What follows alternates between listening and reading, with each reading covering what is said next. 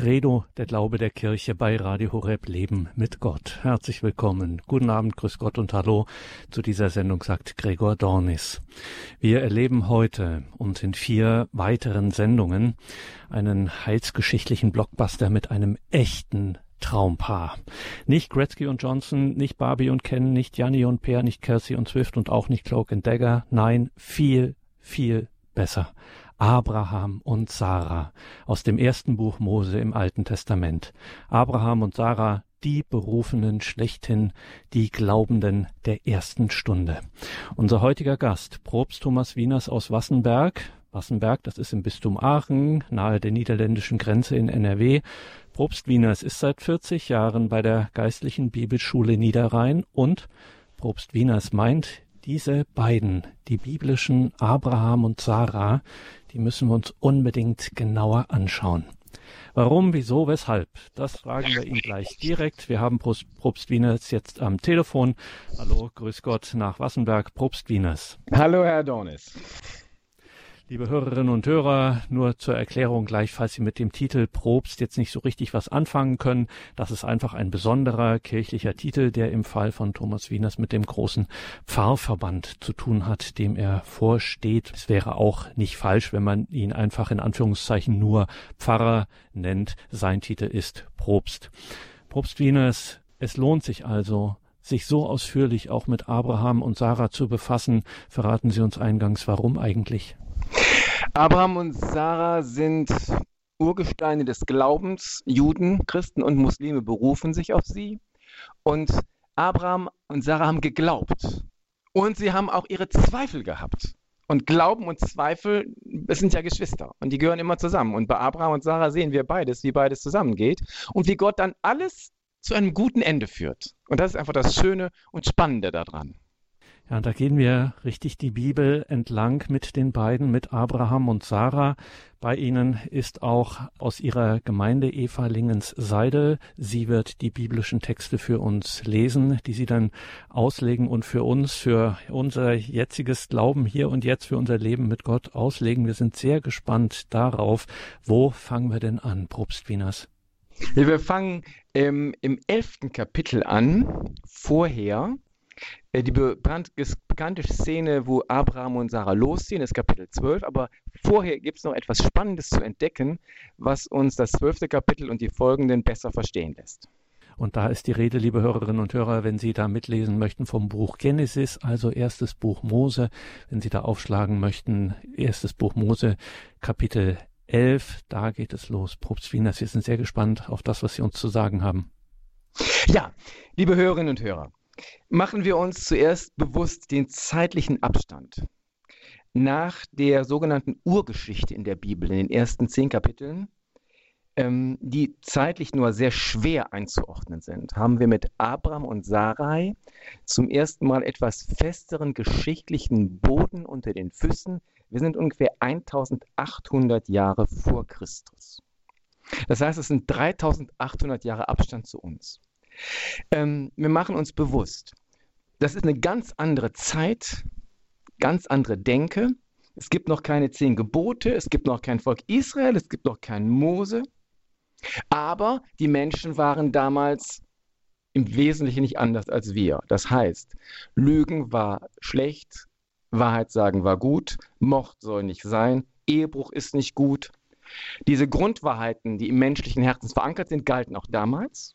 Obwohl es natürlich auch geschichtsbedingte ja, Sachen sind, die schwer zu verstehen ist, wie das Gastrecht geht, wie man zu Kindern kommt.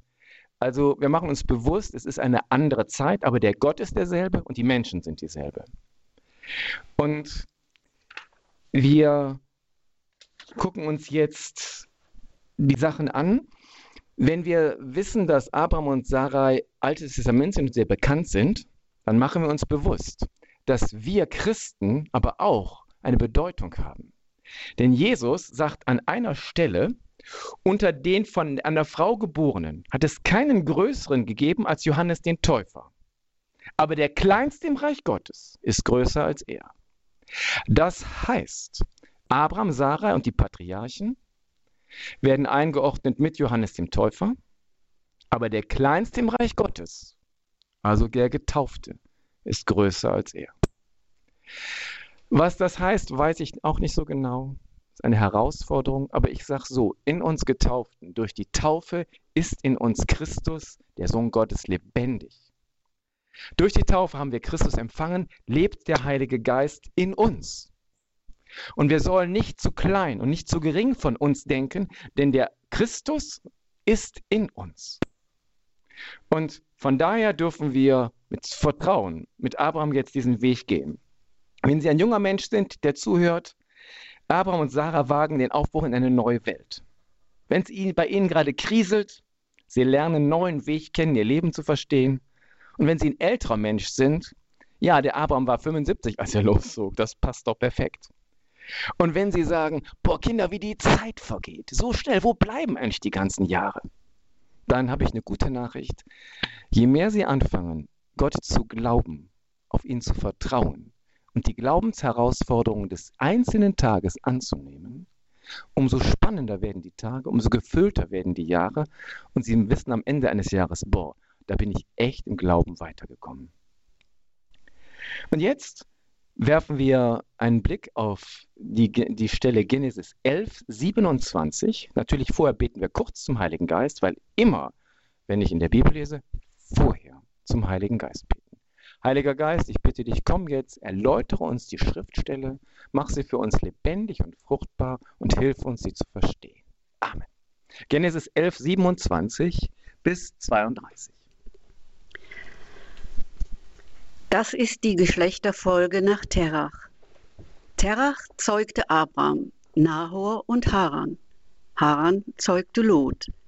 Dann starb Haran, noch vor seinem Vater Terach, in seiner Heimat Ur in Chaldea. Abraham und Nahor nahmen sich Frauen. Die Frau Abrahams hieß Sarai und die Frau Nahors hieß Milka. Sie war die Tochter Harans, des Vaters der Milka und der Jiska.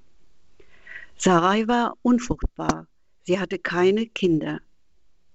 Terach nahm seinen Sohn Abraham, seinen Enkel Lot, den Sohn Harans und seine Schwiegertochter Sarai, die Frau seines Sohnes Abraham, und sie wanderten miteinander aus Ur in Chaldea aus, um in das Land Kanaan zu ziehen. Das heißt, wir beginnen in Ur im Chaldea, am Ursprung von Euphrat und Tigris, in der Nähe des Persischen Golfes, heutiger Irak. Der Ur in Chaldea war damals eine Hochkultur. Das Bauwerk der Zikkurat erregt noch heute Bewunderung, ähnlich dem Turmbau vor Babel.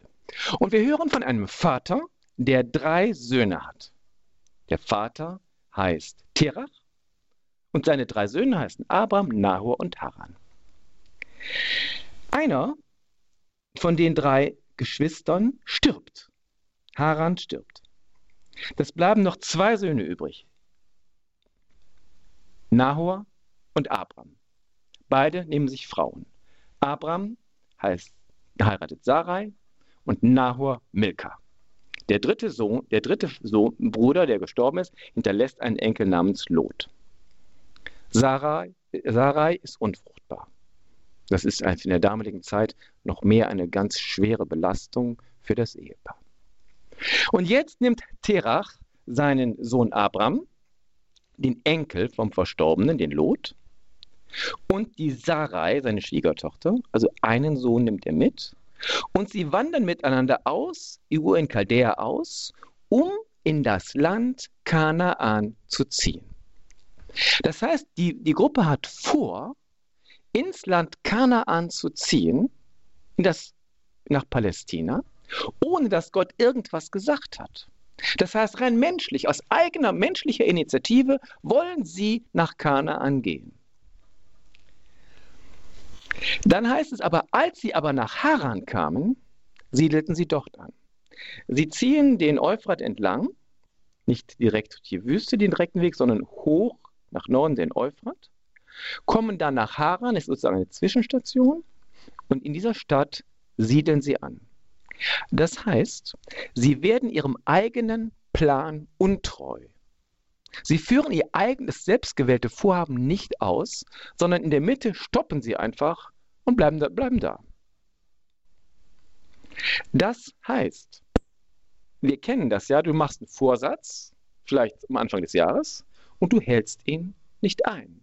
Du wirst sozusagen dir selber untreu. Das heißt, wenn gleich dann es heißt, dass Abraham losziehen soll in das Land, das Gott ihm zeigt, dann führt Gott den Abraham und seine Sarai genau in das Land, in das die, die, die Gruppe sowieso gehen wollte. Und das, damit zeigt es sich, dass Gott mit seinem Gnadenruf diese Gruppe, den Abraham und, und Sarai, genau dahin führt, wo sie eh gehen wollen. Das heißt, Gott vollendet sozusagen das, was sie sich menschlich vorgenommen hatten. Und das erinnert uns an einen alten katholischen Grundsatz. Die Gnade setzt die Natur voraus und erhebt sie oder, oder vollendet sie. Das heißt, wir dürfen mit Vertrauen darauf, wir dürfen vertrauen, dass wenn Gott uns ruft zu einer Sache, dass das unserem Inneren entspricht. Gott ruft uns nicht in irgendwelche Abstrusitäten rein, sondern der Ruf Gottes geht immer in unser eigenes Leben hinein. Er führt uns in unser eigenes hinein, was wir vielleicht manchmal nicht so ganz erkennen können, aber wir dürfen vertrauen, dass Gott uns ruft. Und jetzt geht es weiter mit der Lebenszeit von Terach. Die Lebenszeit Terachs betrug 205 Jahre. Dann starb Terach in Haran. So, das heißt, die Gruppe ist in Haran und Terach ist gestorben. Jetzt ist Abraham ohne seinen Vater. Und jetzt kommt die berühmte Stelle Genesis 12, 1 bis 3. Der Herr sprach zu Abraham, zieh weg aus deinem Land, von deiner Verwandtschaft und aus deinem Vaterhaus in das Land, das ich dir zeigen werde. Ich werde dich zu einem großen Volk machen, dich segnen und deinen Namen groß machen. Ein Segen sollst du sein. Ich will segnen, die dich segnen. Wer dich verwünscht, den will ich verfluchen. Durch dich sollen alle Geschlechter der Erde Segen erlangen. Sicher haben, sich, haben, haben Sie die Stelle schon mal gehört. Und da heißt es, der Herr sprach zu Abraham. Erste Frage, spricht er auch zu uns? Jetzt könnte man sagen, nein, ich bin doch viel zu unbedeutend, viel zu klein, viel zu weit weg von Gott, er spricht doch nicht zu mir. Doch, denn durch die Taufe gehören wir alle zu Jesus. Und im Johannesevangelium heißt es, sagt Jesus, meine Schafe hören auf meine Stimme. Ich kenne sie und sie folgen mir. Das heißt, jeder von uns kann die Stimme Jesu, die Stimme Gottes hören.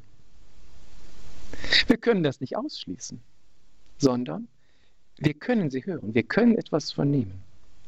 Und dann heißt es beim Jesaja, jeden Morgen weckt er mein Ohr, damit ich auf ihn höre wie ein Jünger.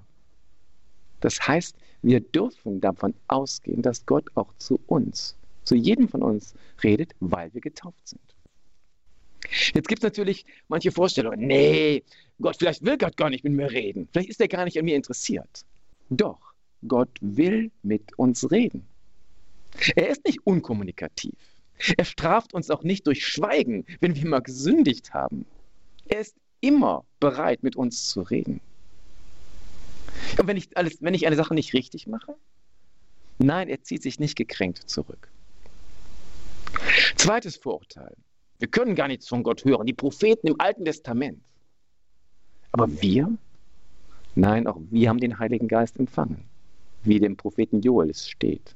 Danach wird es geschehen, dass ich meinen Geist ausgieße über alles Fleisch. Eure Söhne und Töchter werden Propheten sein, eure Alten werden Träume haben und eure jungen Männer haben Visionen. Auch über Knechte und Mägde werde ich meinen Geist ausgießen. Das heißt, wir können seine Stimme hören.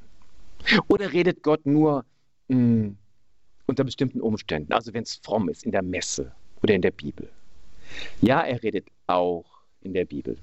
Ich habe zum Beispiel, wenn ich merke, eine Stelle spricht mich an, dann schreibe ich unterstreiche ich die immer in der Bibel und schreibe sogar manchmal das Datum darüber, weil ich weiß, da hat Gott mir was gesagt. Und das nicht, weil ich Priester bin, sondern weil ich getaufter Christ bin. Und manchmal redet Gott auch zu uns einfach so ähm, in, durch den Alltag. Da ist ein, ich habe es eilig, ich fahre mit dem Auto. Vor mir fährt einer mit 45. Ich kriege einen Hals kriegen. Dann sage ich mir, Thomas, Gott spricht jetzt zu dir, du brauchst dich nicht zu stressen, fahr hinter dem Typ her, das ist jetzt für dich. Oder ich bin beim Essen, nehme mir nochmal nach, weiß, dass es falsch ist und dann wird ich hektisch, dann fällt was vom Teller runter und ich weiß, Thomas, Gott sagt dir, Thomas, jetzt mach mal cool. Oder auch in kleinen Situationen, es spricht zu uns. Von daher dürfen wir wissen, dass Gott zu uns redet, wie er auch manchmal zu, wie er zu Abraham geredet hat. Letzter Punkt. Ja, vielleicht verstehe ich Gott ja gar nicht. Doch, du kannst Gott verstehen. Denn als er zum Beispiel zum kleinen Samuel redet, da hat Gott so menschlich geredet, dass Samuel dachte, es wäre Elis Stimme. Das heißt, wir kennen die Stimme Gottes schon. Und von daher können wir Abraham auch jetzt durchaus als ein Vorbild nehmen. Wir wissen nicht, warum er gerade Abraham ausgesucht hat. Aber wir wissen, dass Gott sich an ihm gefreut hat und dass Gott an ihn, als ihn vertraut hat und ihm etwas anvertraut hat. Und jetzt sagt er, zieh weg aus deinem Land, von deiner Verwandtschaft und deinem Vaterhaus. Er soll aus seinem Land wegziehen, aus Haran, weil dort wurden sehr viele Götter verehrt. Überall in den Straßen sah man Götterstatuen. Und denen wurden Opfer gebracht. Und die ganze Stadt war optisch voll von Göttern. Und Gott ist der eine, unsichtbare. Und er, es ist klar, hier muss Ab Abraham raus, weil er kommt sonst nicht in diesen, in diesen Sensus oder in, dieses, in, dieses, in diese Empfang, in diese Empfänglichkeit, den Unsichtbaren zu hören. Und dann sagt er, geh aus deinem Land heraus. Das heißt jetzt auch, geh aus deinem Kontrollbereich heraus. Abraham kannte Haran und die Umgebung, da ist er immer rumgezogen. Und jetzt soll er in etwas Neues ziehen. Und er soll seinen eigenen Kontrollbereich verlassen. Und wir alle wissen, wie schwer das ist, wenn uns Gott jetzt wirklich in was Neues reinführt. Und dann heißt es, zieh weg aus deiner Verwandtschaft, also von den Leuten, mit denen du zusammen bist, die deine Stütze sind, von deinen Freunden. Und da soll er wegziehen. Und wir spüren, also ich spüre ja, wie mir das, wie mir das Angst macht, in etwas Neues rein. Aber wenn du glaubst, wenn du im Glauben bist, dann ruft dich manchmal Gott in was Neues rein. Und vielleicht versteht das deine Familie gar nicht. Und Gott ruft trotzdem. Und geh aus deinem Vaterhaus. Und das könnte man sagen, geh auch aus deinen Gewohnheiten heraus. Vielleicht aus deiner Denkweise, aus deiner Art, wie du das Leben siehst, aus der Art und Weise, wie du dich im Leben eingerichtet hast. Geh einfach mal, geh raus, ich sage dir es jetzt. Und der Johannes Buchs schreibt in seinem Buch, wer es mit Gott zu tun bekommt, da sagt er, manche Menschen, die finden es einfach im Leben schön. Für die ist im Leben alles okay. Da brauchst, die brauchen nichts mehr. Die sind so, wie ihr Leben ist, finden sie es gut. Und manche Menschen sagen halt, nee, da fehlt noch was. Da ist noch, muss noch mehr drin sein. Und genau für die Leute ist die unser Text hier, die sagt, dass Gott im Abraham sagt, zieh los, mach dich auf den Weg und ich werde dich führen in ein neues Land. Und vielleicht können wir diesen Begriff des neuen Landes verstehen als in ein neues Leben. Dass dieses Land für Abraham damals, steht für uns, ich rufe dich in ein neues Leben hinein, wo du ganz auf mich hörst und wo ich dir, ich dir zeigen werde, wie das geht. Und dann sagt er, ich werde dich zu einem großen Volk machen. Das heißt, Abraham und Sarai sind kinderlos. Ich werde dich zu einem großen Volk machen, heißt, du wirst also Nachkommen haben. Und damit trifft er das tiefste Bedürfnis von den beiden, die sich nach einem Kind sehnen. Und Gott, Gottes Verheißung trifft, trifft genau dieses tiefe Sehnen der beiden nach dem, was sie sich am meisten wünschen, nämlich ein Kind. Dann heißt es, ich will dich zweitens, ich will dich segnen. Segnen heißt hier fruchtbar machen. Ich will, dass dein Leben gelingt. Ich will, dass dein Leben blüht. Und ich will, dass du ja in einem, dass du, dass dein ganzes Leben aufblüht und deinen Namen groß machen. Das ist das Dritte. Ja, dass man einen großen Namen hat, dass man bekannt ist, dass man ein Stück weit berühmt ist, steckt ja irgendwie so in jedem von uns auch ein bisschen drin. Wie er zum Beispiel dem König David sagte, ich will dir einen großen Namen machen, der dem Namen der Großen auf der Erde gleich ist. Steckt das nicht in jedem von uns so ein bisschen drin? Und dann diese Verheißung Gottes bezieht sich genau darauf. Ein Segen sollst du sein und durch dich sollen alle Geschlechter der Erde Segen erlangen. Das heißt, dieser Segen, den Abraham empfängt, der geht weiter auch noch zu anderen. Da, Abraham ist also nicht Endverbraucher, sondern er soll den Segen, er wird den Segen weitergeben an andere. Und das ist doch wirklich ein schönes Beispiel für uns als Christen. Wir sollen den Segen und die Gnade nicht nur empfangen, sondern wir sollen sie weitergeben, dass, sie, dass wir sozusagen in einer lebendigen Kette von Weitergaben sind, dass der Segen Gottes durch uns fließt. Jetzt heißt es noch im dritten Vers, ich will dich, ich will segnen, die dich segnen, und wer dich verwünscht, den will ich verfluchen. Das ist jetzt ein ganz, ganz spannender Satz, weil der gilt bis heute. Und er sagt, alle, die dich und deine Nachkommen segnen, die will ich segnen. Und wer dich verwünscht, den will ich verfluchen. Und ich persönlich bin der festen Überzeugung, das gilt bis heute. Wer sich dem Volk Israel, dem Glaubensvolk Israel, positiv gegenüber verhält, den segnet Gott. Und wer ist, wer negativ gegen das Glaubensvolk Israel redet und handelt, der rennt der, der kriegt es mit Gott zu tun. Ein schönes Beispiel, einige Jahre später, David kämpft gegen Goliath, gegen den Riesen. Und dann heißt es, der Goliath verfluchte David bei seinen Göttern. Goliath verflucht David. Und jetzt trifft genau dieser Vers 1.3 trifft zu. Und Goliath rennt in das offene Messer der Verfluchung Davids, der Verfluchung Gottes. Und David kann Goliath besiegen. Und Sie können es durch die Geschichte hin verfolgen. Wer die Juden verfolgt, ihnen das Leben schwer macht, der hat es schwer. Und wir sagen bis in die heutige Zeit rein, wer die Nachkommen Abrahams und Isaaks, wer ihnen Böses, wer ihnen Böses will, der hat es, kriegt es mit Gott zu tun. Es gilt aber genauso, ich muss kurz vorgreifen, weil Abraham ja den Ismael gezeugt hatte mit seiner Frau, natürlicherweise, mit der Hagar. Wer die Nachkommen Ismaels angreift, der kriegt es auch mit Gott zu tun. Also das ist ein Satz, der bis heute gilt. Das war also jetzt diese ersten drei Sätze und jetzt geht's weiter. Da zog Abraham weg, wie der Herr ihm gesagt hatte, und mit ihm ging auch Lot. Abraham war 75 Jahre alt, als er aus Haran fortzog.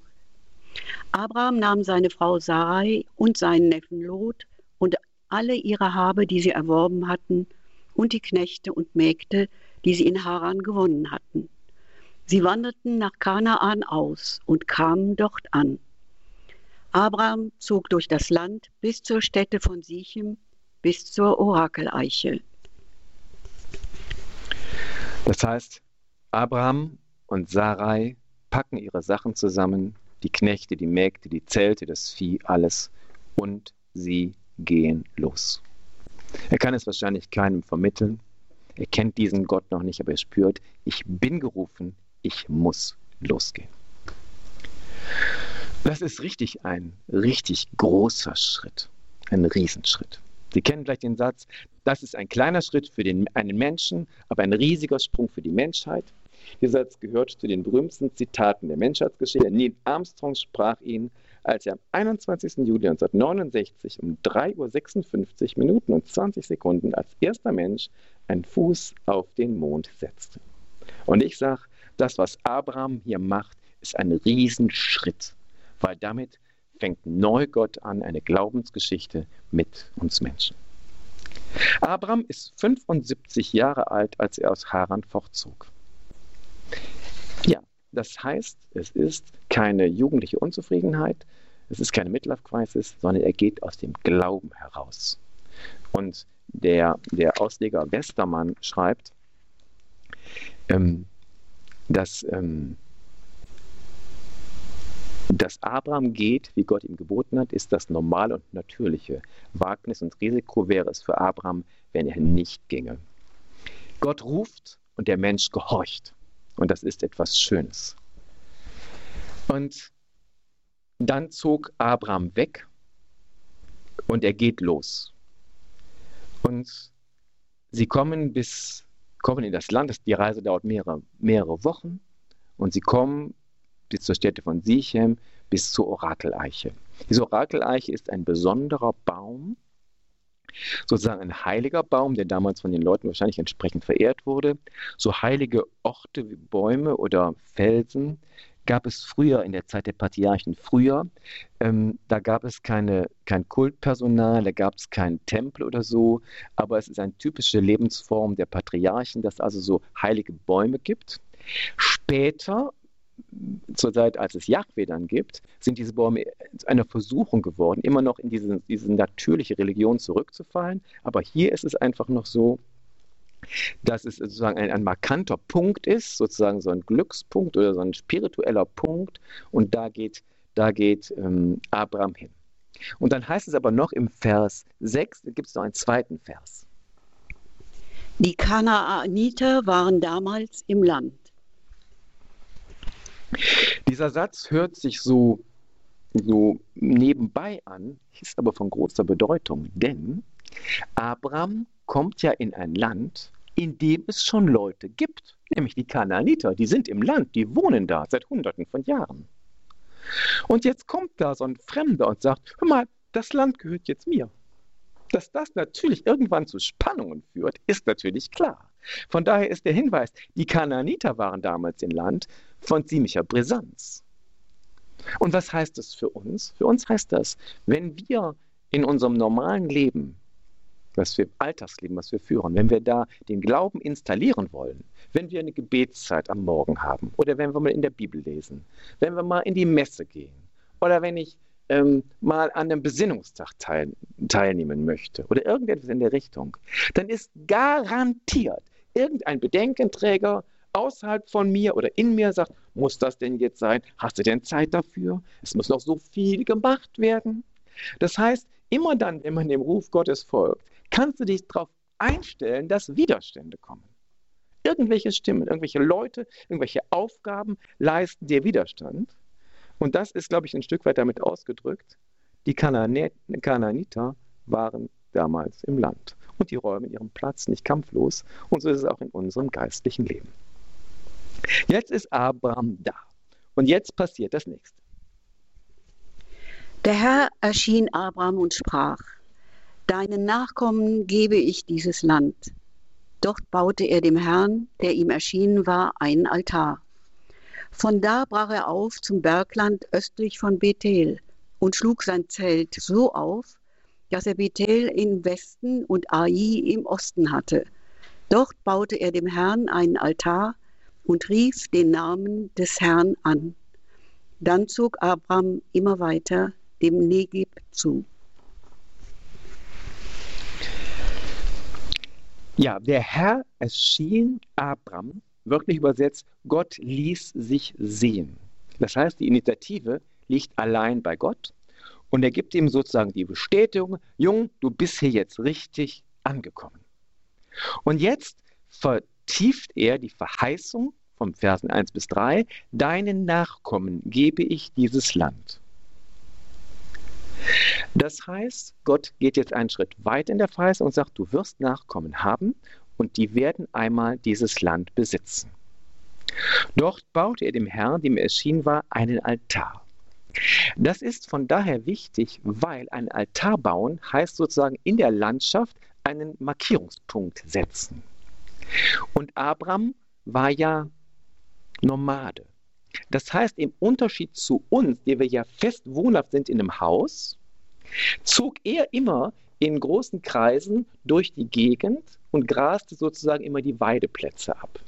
Und wenn er dann nach acht oder neun, neun oder zehn Monaten wieder an diese Stelle kam, erinnerte er sich, aha, hier ist mir damals der Herr erschienen.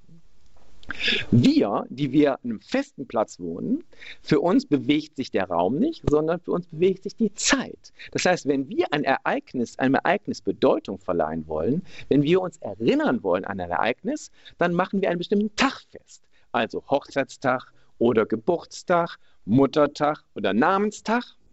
Und wenn dann im Jahreskreislauf dieser Tag wieder kommt, aha, genau, jetzt, wir sind für so und so viele Jahre verheiratet vor so und so vielen Jahren bist du geboren, ge hast du, bist du geboren worden.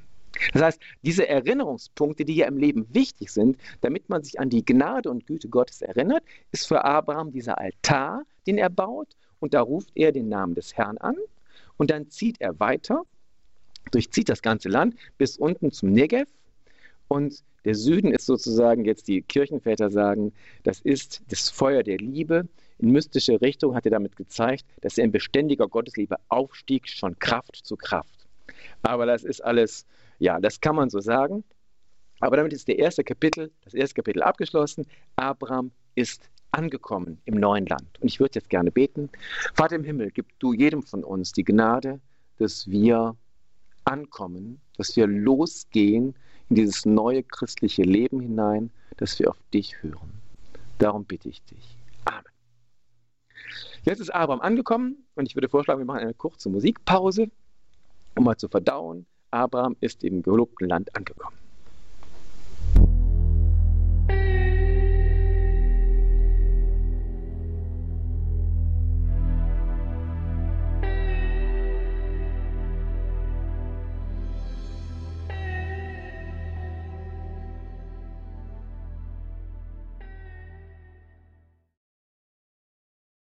Es kommt jetzt die erste Herausforderung.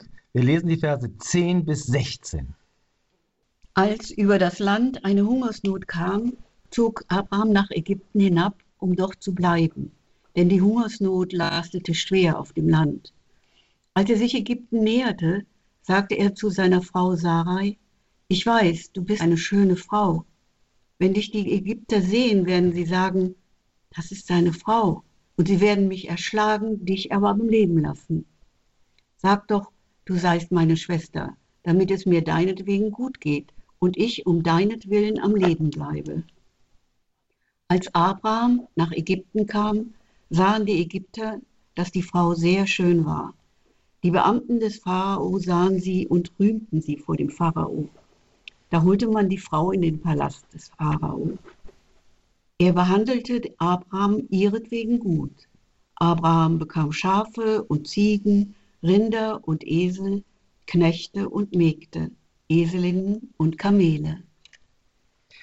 Das heißt, im gelobten Land angekommen, erwartet Abraham eine Hungersnot.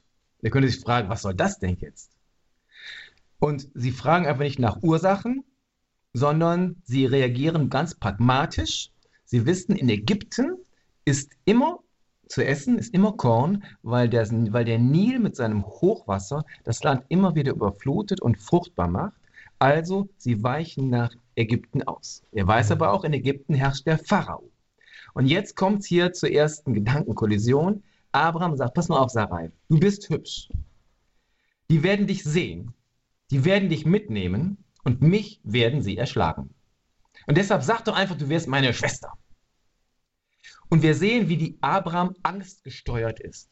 Sein Denken ist von der Angst gesteuert. Und jetzt sagen wir mal aus sicherer Entfernung, Abraham, schau mal, wie du denkst. Du kommst nach Ägypten, richtig. Das Land ist in der absoluten Macht des Pharao, stimmt. Deine Frau ist hübsch, stimmt. Sie werden die Frau zu sich holen, stimmt. Sie werden dich, warum sollen sie dich erschlagen? Denn Gott hatte gesagt, dass er durch deine Nachkommen der ganzen Erde Segen gibt. Abraham, wie will Gott durch dich Segen schaffen, wenn die Ägypter dich erschlagen? Abraham, jetzt denk doch mal konsequent. Du musst am Leben bleiben, weil Gott dich braucht. Deshalb brauchst du keine Angst zu haben. Und hier sehen wir, dass mit der neuen Berufung in das Land zu gehen, braucht es auch ein neues Denken. Und das gilt auch für uns als Christen. Wir können nicht mit einem alten Denken unsere Berufung als Christen leben. Und deshalb sagt Jesus, die Zeit ist erfüllt, das Reich Gottes ist nahe, kehrt um und glaubt an das Evangelium. Und dieses kehrt um heißt im Griechischen metanoete, das heißt denkt um, denkt anders. Es ist wichtig, dass wir als Christen auch lernen, christlich zu denken und uns die Charakter und die Eigenschaften Gottes immer wieder bewusst zu machen, damit wir auch in einem neuen Denken unsere Aufgaben erfüllen. Und das heißt doch jetzt für Abraham, Abraham, du bist gesegnet und dir wird nichts passieren. Für uns heißt das Christ, Jesus lebt in dir. Der Heilige ist in dir. Und wenn du betest und den Mund öffnest und zu Gott redest, Gott hört dich. Du bist für Gott wichtig, weil der Christus in dir lebt, weil du zur Familie Gottes gehörst. Und jetzt reagiert der Pharao ganz anders, sondern er beschenkt Abraham wegen der Sache. Ist also, der Pharao zeigt sich also als gütig und er hat, ist nicht so negativ, wie Abraham denkt. Aber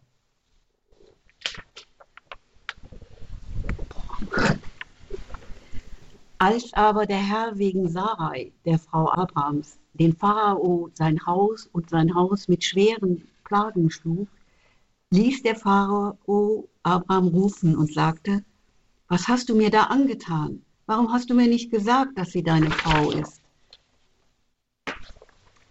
Warum hast du behauptet, sie sei deine Schwester, so dass ich sie mir zur Frau nahm? Nun, da hast du deine Frau wieder, nimm sie und geh. Dann ordnete der Pharao seinetwegen Leute ab, die ihn, seine Frau und alles, was ihm gehörte, fortgeleiten sollte. Das heißt, Gott respektiert die Ehe zwischen Abraham und Sarai und er schlägt den Pharao, weil der ehebrecherisch handelt. Aber der Pharao kann doch gar nichts dafür, der weiß das doch gar nicht. Richtig. Das ist auch ein Problem. In diesem Fall ähm, Unwissenheit schützt vor Strafe nicht. Aber im Pharao dann erfährt er offensichtlich, dass das nicht stimmt. Und in ihm regt sich Widerstand und er fragt, warum hast du mir das angetan? Warum hast du nicht gesagt, dass sie deine Frau ist? Ich hätte sie dir gelassen. Und jetzt sagt er, da, dann hast du deine Frau wieder, nimm sie und geh. Dann ordnete der Pharao seinetwegen Leute ab, die ihn, seine Frau und alles, was ihm gehörte, fortgeleiten sollten. Das heißt, der Pharao will sicherstellen, dass dieser Mann so schnell wie möglich sein Land verlässt. Denn Abraham ist zum Unglücksbringer geworden. Der Abraham, der Segen bringen soll, wird durch seinen Ungehorsam und seine Angst faktisch zum Unglücksbringer für den Pharao und der ordnet extra eine Eskorte ab nach dem Motto, schafft mir den Typ hier aus dem Land. Und zwar ganz weit weg, damit unser Land wieder in den Segen kommt. Und so muss Abraham ziemlich bedröppelt mit seinem, seinem ganzen Tross wieder weggehen. Das heißt für uns, für uns als Christen ist es wichtig, steh zu deiner Berufung. Steh zu deinem Christsein. Versuch nicht, dich in einer falschen Sinn anzupassen, nach dem Motto, wir wollen sein wie alle anderen auch. Das geht für uns nicht mehr. Es war die Urversuchung Israels, zu sein wie alle anderen Völker auch. Wir wollen einen König wie alle anderen Völker auch. Aber es geht nicht. Wir Christen haben eine Berufung. Wir haben eine, eine, eine Nähe zu Gott, eine Botschaft, die für die Menschen wichtig ist. Und wir dürfen nicht so tun, als hätten wir nichts, weil sonst werden wir faktisch zum Unglücksbringer. Es kommt die nächste Herausforderung, Abrahams Trennung von Lot. Von Ägypten zog Abraham in den Negev hinauf, er und seine Frau mit allem, was ihm gehörte, und mit ihm auch Lot. Abraham hatte einen sehr ansehnlichen Besitz an Vieh, Silber und Gold. Er wanderte von einem Lagerplatz zum anderen weiter, vom Negeb bis nach Bethel, bis zu dem Ort, an dem anfangs sein Zelt gestanden hatte. Zwischen Bedel und Ai, dem Ort, wo er früher den Altar erbaut hatte. Dort rief Abraham den Namen des Herrn an. Auch Lot, der mit Abraham gezogen war, besaß Schafe und Ziegen, Rinder und Zelte. Das Land war aber zu klein, als dass sich beide nebeneinander hätten ansiedeln können, denn ihr Besitz war zu groß, und so konnten sie sich nicht miteinander niederlassen. Zwischen den Hirten Abrahams und den Hirten Lots kam es zum Streit. Auch siedelten damals noch die Kanaaniter und die Perisiter im Land. Da sagte Abraham zu Lot, zwischen mir und dir, zwischen meinen und deinen Hirten, soll es keinen Streit geben. Wir sind doch Brüder. Liegt nicht das ganze Land vor dir? Trenn dich also von mir. Wenn du nach links willst, gehe ich nach rechts. Wenn du nach rechts willst, gehe ich nach links. Lot blickte auf und sah, dass die ganze Jordan-Gegend bewässert war. Bevor der Herr Sodom und Gomorra vernichtete, war sie bis zu Ar hin wie der Garten des Herrn, wie das Land Ägypten. Da wählte sich Lot die ganze Jordan-Gegend aus. Lot brach nach Osten auf und sie trennten sich voneinander. Abraham ließ sich in Kanaan nieder, während Lot sich in den Städten jener Gegend niederließ und seine Zelte bis Sodom hin aufschlug. Die Leute von Sodom aber waren sehr böse und sündigten schwer gegen den Herrn. Also, das nächste ist ein innerfamiliärer Konflikt. Beide haben, sind zu reich. Wenn es hier heißt Zelte, dann ist Zelt sozusagen die normalische Wohneinheit, die Bewohner inbegriffen, mit allen, die da drin wohnen, mit allem Vieh, was dazugehört. Und es zeigt sich jetzt, der Segen des Reichtums und des Wachsens der Hausbestände ist nicht konfliktlos. Mit Besitz hat man Probleme, welche diejenigen ohne Besitz nicht haben. Und der Streit wird sehr hart ausgetroffen. Die Hirten fangen an, sich zu streiten mit Härte und Unerbittlichkeit. Und der Kirchenvater Johannes Chrysostomus schreibt, sie, wie die Fülle des Reichtums sofort eine Ursache des Zwistes geworden ist, eine Spaltung eingeführt, die Eintracht durchbrochen das Band der Verwandtschaft zerrissen hat. Tja, vielleicht kennen wir das ja. Ich verstehe mich gut mit meinen Geschwistern und dann kommt die Frage, habt ihr schon Erbe geteilt? Und auf die Frage muss ich sagen, nein, haben wir noch nicht. Ja, dann wartet mal ab. Und Sie kennen es vielleicht aus der eigenen Familie, ich kenne es aus der Seelsorge, wie oft wird Geld und Besitz zum Anlass für Streit. Es ist so traurig. Ich erinnere mich positiv, als meine Großeltern starben, väterlicherseits. Die ganze Mannschaft war in der Wohnung versammelt. Es war eine entsprechend gespannte Atmosphäre. Ich erinnere mich dann noch, dann kam auf einmal die Frage, ist der Kronleuchter noch frei? Befreites Lachen, der Bann war gebrochen, wir haben uns vertragen. Aber es bleibt für jede Generation immer neu eine Herausforderung, dass man die Verwandtschaft, die Freundschaft, die Liebe über das Geld stellt. Und genau das macht Abraham und er zeigt sich jetzt in diesem Segen, in dieser Großzügigkeit, dass er dem Lot sagt, Lot, such dir was aus. Vielleicht so im, im Gedanken, Lot, ich bin gesegnet, der Segen des Herrn ist bei mir. Und das gibt ihm eine Gelassenheit und einen Segen, sagt, Lot, such dir was aus. Lot guckt nach Osten, sieht den Jordan, die Jordansenke mit dem grünen Gras, weil der Jordan das Land bewässert. Und der Lot geht hin nach Osten und Abraham bleibt da stehen, wo er ist. Und jetzt meldet sich der Herr wieder bei ihm. Nachdem sich Lot von Abraham getrennt hatte, sprach der Herr zu Abraham, Blick auf und schau von der Stelle, an der du stehst, nach Norden und Süden, nach Osten und Westen. Das ganze Land nämlich, das du siehst, will ich dir und deinen Nachkommen für immer geben. Ich mache deine Nachkommen zahlreich wie den Staub auf der Erde. Nur wer den Staub auf der Erde zählen kann, wird auch deine Nachkommen zählen können. Mach dich auf, durchzieh das Land in seiner Länge und Breite, denn dir werde ich es geben. Da zog Abraham mit seinen Zelten weiter und ließ sich bei den Eichen von Mamre in Hebron nieder. Dort baute er dem Herrn einen Altar. Ja, Lot hat sich von Abraham getrennt und jetzt spricht der Herr zu Abraham. Blick auf und schau von der Stelle, an der du stehst, nach Norden und Süden, nach Osten und Westen. Das heißt, er guckt in alle vier Himmelsrichtungen, er soll genau hingucken. Das ganze Land nämlich, das du siehst, will ich dir und deinen Nachkommen für immer geben. Das heißt, hier ist eine die Verheißung wird wiederholt, damit Abraham sich wirklich darauf verlassen kann, dass sie in diesem Land wohnen werden. Und das heißt für uns als Christen, dass Gott sagt, ich will dir dieses neue Leben des Vertrauens, der Gnade und des Segens schenken kannst dich darauf verlassen.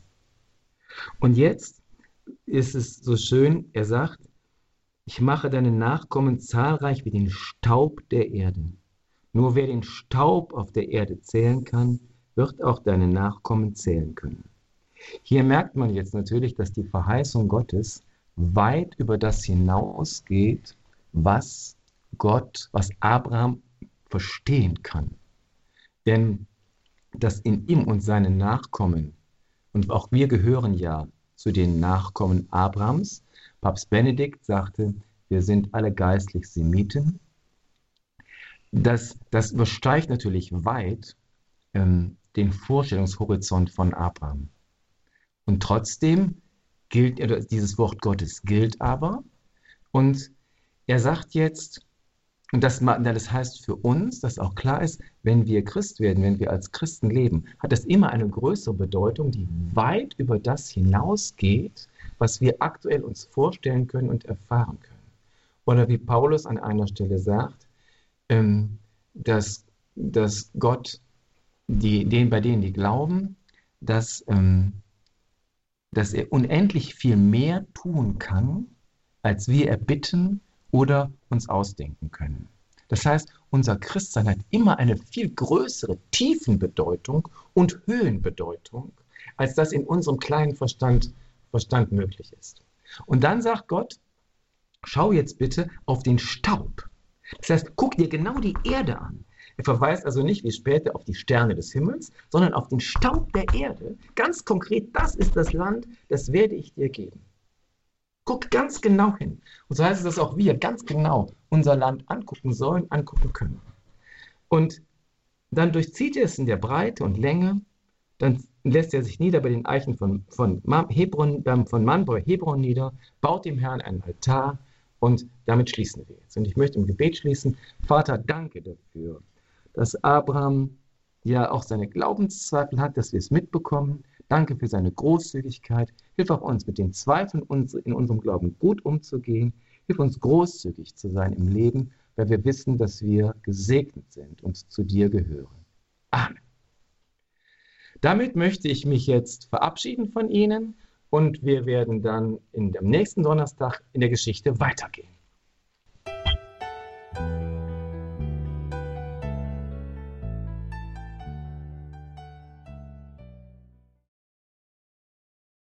Abraham und Sarah, das war Thema heute in der Credo-Sendung bei Radio Horeb Leben mit Gott. Wir hörten Gedanken, Auslegungen, Ermutigungen von Propst Thomas Wieners aus Wassenberg im Bistum Aachen. Liebe Hörerinnen und Hörer, so Wesentliches, was wir heute gelernt haben, das kann man natürlich nachhören. In Kürze wird das Ganze in unserer Mediathek abrufbar sein auf horeb.org. horeb.org, unser Internetauftritt. Teilen Sie gerne diesen Podcast, diese Sendung auch in den sozialen Netzwerken. Liken Sie unsere Beiträge, abonnieren Sie unseren YouTube-Kanal, machen Sie Menschen auf diese wie auch auf andere Beiträge Beiträge aufmerksam. Wer weiß, wen Sie da genau in der richtigen Lebenssituation damit genau richtig erreichen. Hier folgt jetzt um 21.30 Uhr die Reihe Nachgehört und danach um 21.40 Uhr beten wir die komplett das Nachtgebet der Kirche. Mit Abraham und Sarah sind wir auch in der nächsten Woche wieder verabredet. Genau heute in einer Woche, Donnerstagabend, 1. Februar 20.30 Uhr, die Credo-Sendung. Seien Sie auch da mit dabei, wenn uns wieder Probst Wieners zugeschaltet ist aus Wassenberg, dem wir herzlich danken. Danke, Propst Thomas Wieners, dass Sie sich die Zeit genommen haben für diese gute geistliche Stunde mit diesen ganzen Ermutigungen und damit das Ganze auch in unserem Herzen ankommt und nicht einfach so zum einen Ohr rein und zum anderen wieder hinausgeht. Damit das wirklich ankommt in unserem geistlichen Leben, brauchen wir einfach auch den einschlägigen Support dafür und bitten Sie im Ausgang der Sendung um den Segen. Mal tue ich gerne. Der Herr sei mit euch. Und, und mit deinem Geiste. Auf die Fürsprache Mariens und des heiligen Paulus segne euch der Herr. Er pflanze sein Wort in euer Herz ein, damit es in eurem Herzen Frucht bringt, damit die Gnaden, die ihr erhalten habt, auch in euch bleiben. Er bewahre euch davor, dass sie nicht irgendwie abhanden kommen, gestohlen werden und schenke euch heute einen gesegneten Abend, eine gesegnete Nacht im Namen des Vaters und des Sohnes und des Heiligen Geistes. Amen. Amen.